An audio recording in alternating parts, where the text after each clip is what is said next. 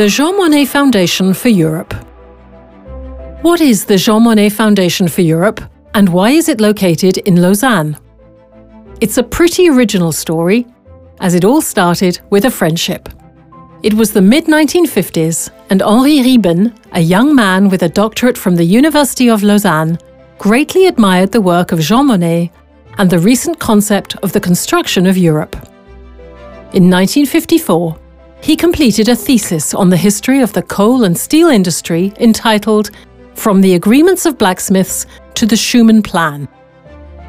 He sent a copy of the thesis to Jean Monnet as a homage. Impressed, Monnet invited Rieben to come and visit him in Luxembourg in 1955. That meeting resulted in a collaboration and friendship between the two men lasting over 20 years. Jean Monnet chose Switzerland as the location for the headquarters of the Administrative Action Association of his Action Committee for the United States of Europe. Henri Rieben became the secretary of the association.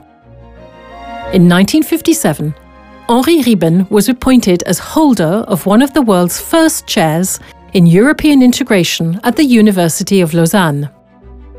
He founded the Centre of European Research where students and postgraduates work on a wide range of subjects. Henri Rieben also created the Red Books collection, building up a vast network of subscribers. The work carried out in Lausanne provided Jean Monnet's Action Committee with statistics, ideas, and a variety of different contributions. Monnet loved walking, going on a number of holidays in the Alps. The two men were very close. When Jean Monnet wound up the Action Committee in 1975, he was already 86 years old.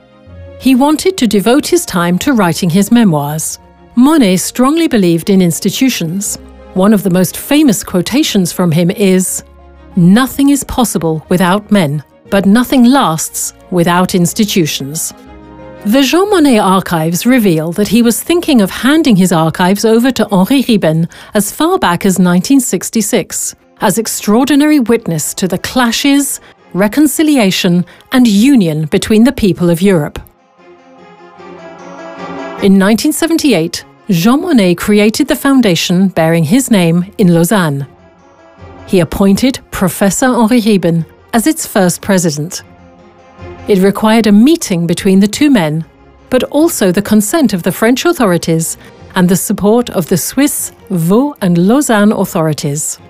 On behalf of the French, the then President Valéry Giscard d'Estaing allowed the Jean Monnet archives to leave national territory. The fact that the French head of state had a broad vision greatly helped matters. Other presidents would not necessarily have allowed it, Jean Monnet died six months later, on March the 16th, 1979.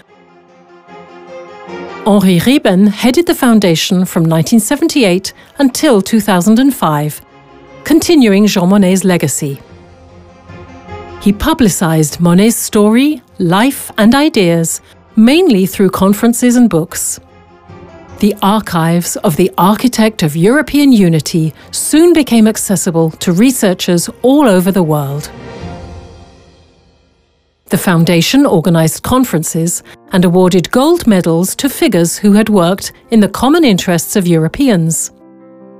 Henri Rieben was always highly committed to talking about Europe in Switzerland, doing this through the Centre of European Research which he handed over to the Foundation in 1983, and then through the Foundation itself.